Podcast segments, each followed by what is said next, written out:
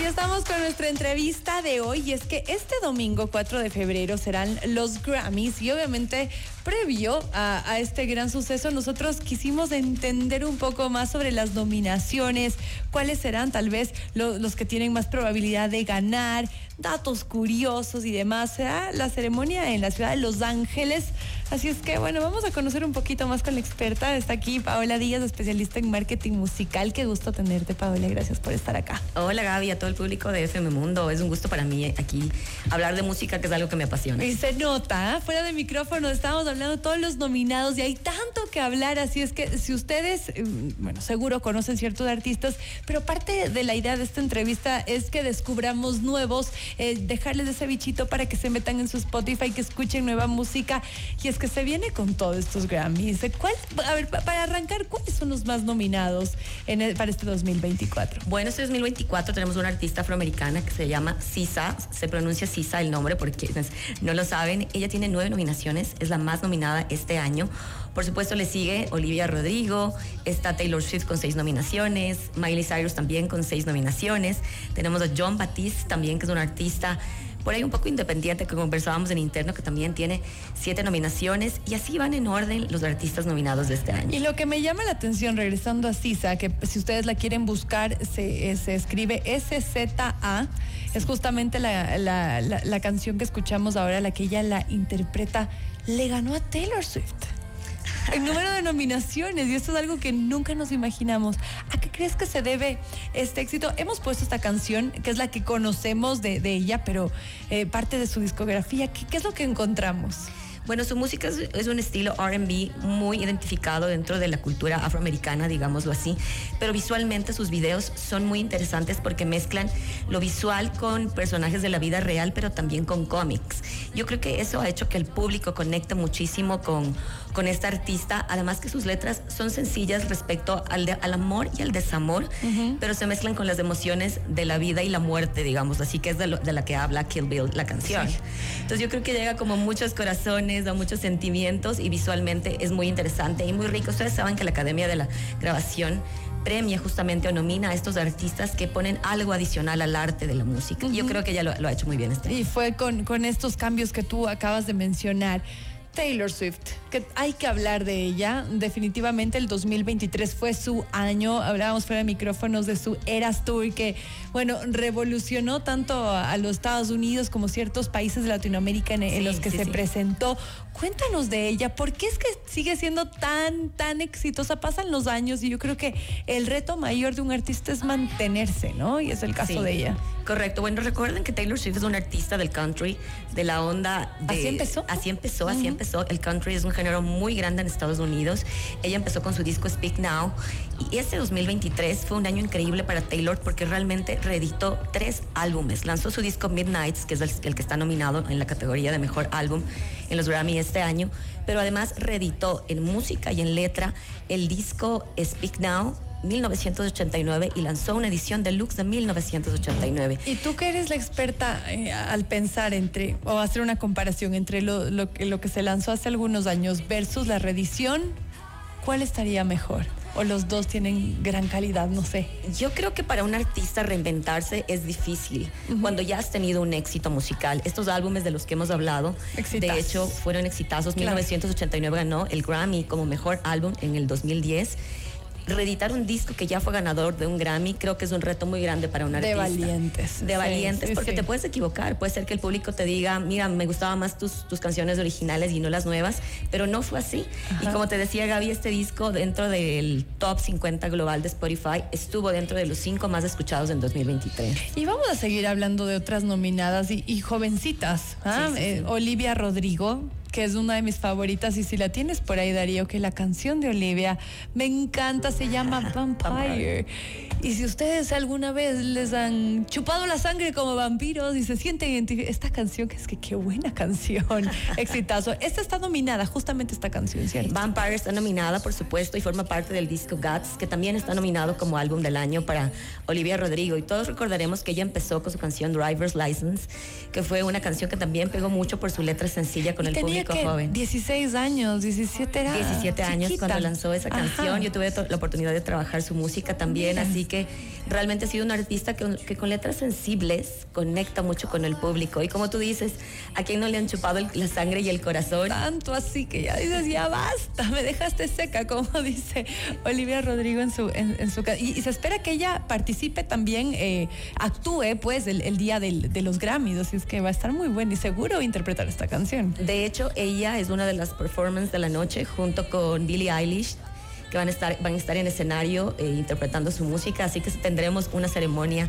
increíble en este 66 aniversario de los Grammy en el mundo. Otra de las grandes Dualipa, hay que hablar de ella, porque además de que su música ha pegado muchísimo, lanzó su Houdini, que le ha ido muy bien, y además su participación en la película de Barbie con su canción, con su actuación, bueno, ha sido un gran año también para Dualipa, sin duda. ¿no? Yo creo que Dualipa mantiene su estilo musical, pero dentro de la, canción que, en la que participó en la creación, no solamente en, cantarla, sino también la escribió junto con su equipo de escritores y por eso está nominada dentro de Record of the Year o la grabación del año demuestra su calidad artística, no solamente como cantante, sino también como escritora. Y creo que eso es algo que es importante de destacar de ella, que ella no solamente en el performance lo interpreta, sino que también escribe las letras de sus canciones y yo creo que eso es un check muy importante para un artista. En este caso, y es algo que no, no he encontrado y te quiero preguntar a ti, ¿hay algún artista latino que esté ahora nominado para los Grammys? Sí, muchos artistas. De hecho, hay varias categorías dentro de los Grammy.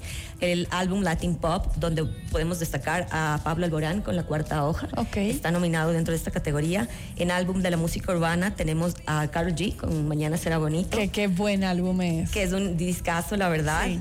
En el álbum, en la categoría álbum Latin Rock en alternativo, está Juanes con su disco Vida Cotidiana. Mira. Miren que, hay categorías latinas también que se están premiando. Yo puedo decir que este es uno de mis favoritos. La verdad, pude escucharlo antes de que fuera lanzado y realmente es un disco que vale la pena que pueda ganar. Y hay categorías como álbum a la que música. le canta Cecilia a su, a su esposa, ¿cierto? Tiene una canción que se llama Cecilia. Es hermosa. Junto Juan Luis Guerra, exactamente. Y está dentro de este disco. Qué bonita es. Les recomendamos que le echen un ojo a ese álbum porque está muy bien hecho. Se nota que lo he hecho con mucho cariño eh, y es en una onda muy, muy cercana a, a, a, la esencia de Juanes. Yo te preguntaba por ahí, por ejemplo, Shakira. ¿Se sabe algo de ella para estos Grammys?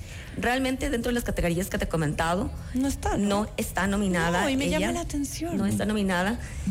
Pues mira, estos son los Grammy americanos, si lo podemos decir así. Entonces, claro, dentro de las categorías americanas se destaca mucho la música RB, que es la que suena mucho en Estados Unidos. Así es. Hay categorías latinas. Vemos que dentro de las categorías latinas, como te he contado, están algunos artistas que hemos que escuchábamos en Latinoamérica y todos seguimos también, como lo como hemos nombrado a Juanes, a Carol G, está Carlos Vives también nominado dentro de una categoría, tenemos también a Rubén Blades nominado en otra categoría, pero realmente Shakira no aparece, realmente tendríamos que un poco pensar que quizás la, la, la, academia este año está de pronto hablando otro tipo de características en los artistas. Sí, puede ser. Que no sea necesariamente la popularidad. Y hablemos entonces ahora de estas otras bandas que tú me mencionaste, eh, fue a micrófonos que valdría la pena echarle un ojito. Entre ellas, eh, mencionaste a, un artista, John Batiste.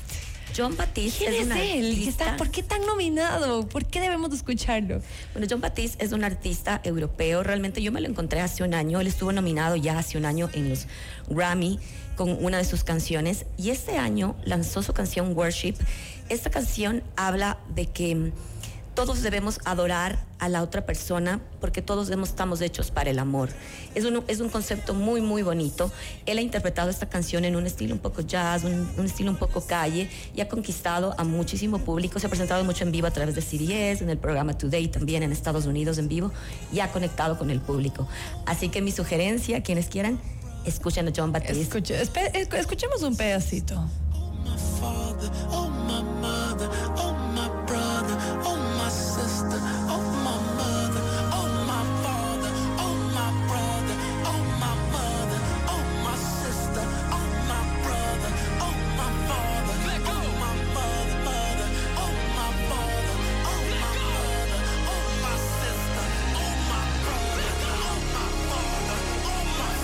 Es mucha onda que se escucha allá en los Estados Unidos, que tal vez sí, claro, en, nuestro, en, nuestras latitudes, pero mira cómo cambia. ¿Y esto qué es, Darío? ¿Es la misma? Ah, es la misma canción, pensé que era otra. No, como te decía, él Ah, tiene un, un estilo muy ok. calle que luego se mezcla con el jazz. De hecho, su disco también está nominado como álbum de- del año, World Music Radio se llama el álbum. Así que con ese título les invito a que, a que en verdad lo escuchen porque tiene una mezcla de ritmos muy ricos musicalmente y yo creo que eso hace que la Academia de la Grabación lo haya nominado dentro de las categorías Canción del Año y Álbum del Año. Mira, y por lo que ves que las mujeres han tomado el control en, es. en esta edición de, de los Grammys. Casi todas son chicas. Bueno, y ¿No? jovencitas también. Y jóvenes, Estamos hablando sí. de Olivia Rodrigo, eh, Billie Eilish, que es una muchachita también súper joven, Taylor Swift, súper joven, y ahora que estamos oyendo a Miley Cyrus también de fondo, Flowers. Flowers. Hablemos de Flowers, no nos podemos ir sin hablar de Por Flowers. supuesto. ¿Qué canción? Tú me, tú me contabas, y yo no lo tenía en el radar, de que se lanzó en enero, Del, año enero del año pasado, pasado. Y no parece, de verdad. Realmente es una canción que si la podemos catalogar dentro de, de los tiempos de la música, es una canción vieja porque tiene ya 12 meses.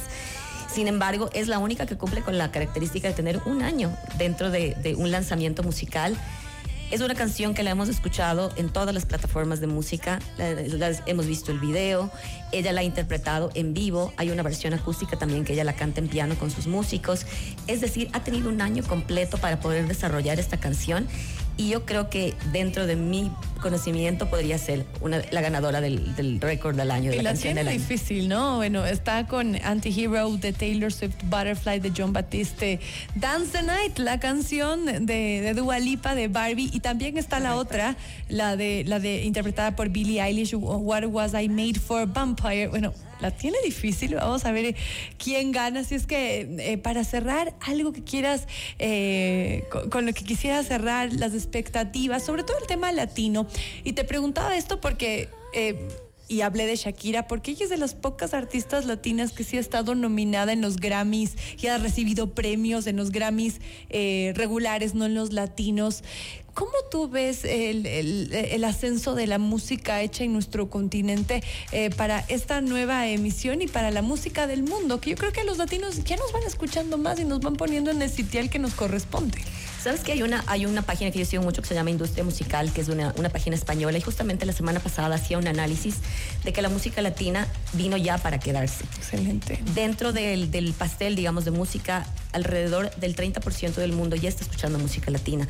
Y los géneros que, que hemos escuchado eh, durante este año, como la música urbana, la música mexicana, el funk brasileño, es decir, hay muchísimos géneros propios latinos que se están tomando el mundo. Así que lo que tú dices es cierto.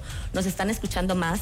Hay más categorías, como hemos hablado ya Me dentro de- sorprendí que haya más. Qué bueno. de los Grammy. Ajá.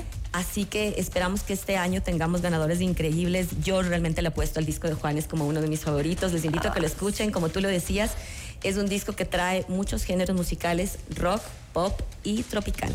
¿Qué tal si escuchamos entonces la canción de Cecilia de Juanes para, para cerrar nuestro programa? Agradecerte muchísimo. Gracias por compartir con nosotros todos tus conocimientos. Vamos a ver los Grammy este domingo, no lo vamos a perder. Y ya con todo lo que nos has compartido, pues vamos a empezar a hacer nuestras apuestas por cuál será la canción del año. Paola Díaz, especialista en marketing musical, hoy con nosotros. ¿Dónde te encontramos, Pau? Bueno, me pueden encontrar en redes sociales como arroba Paola Cristina Díaz. Ahí me buscan. Todo el tiempo estoy hablando de música, así que para mí será un gusto conversar con ustedes acerca de algo que me apasiona. Ahí voy a estar también siguiéndote desde hoy. Gracias, Gracias, Pau, por estar con nosotros. Gracias a Casa Gangotena, gracias a Pet Story, gracias a Hisense, patrocinador oficial de la Eurocopa 2024, y gracias a Nissan Qashqai. Que tengan una hermosa tarde.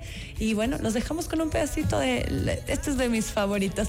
De esos que si te dedican, te vuelves a enamorar. Escúchenla. Que tengan una feliz tarde. Chao, chao.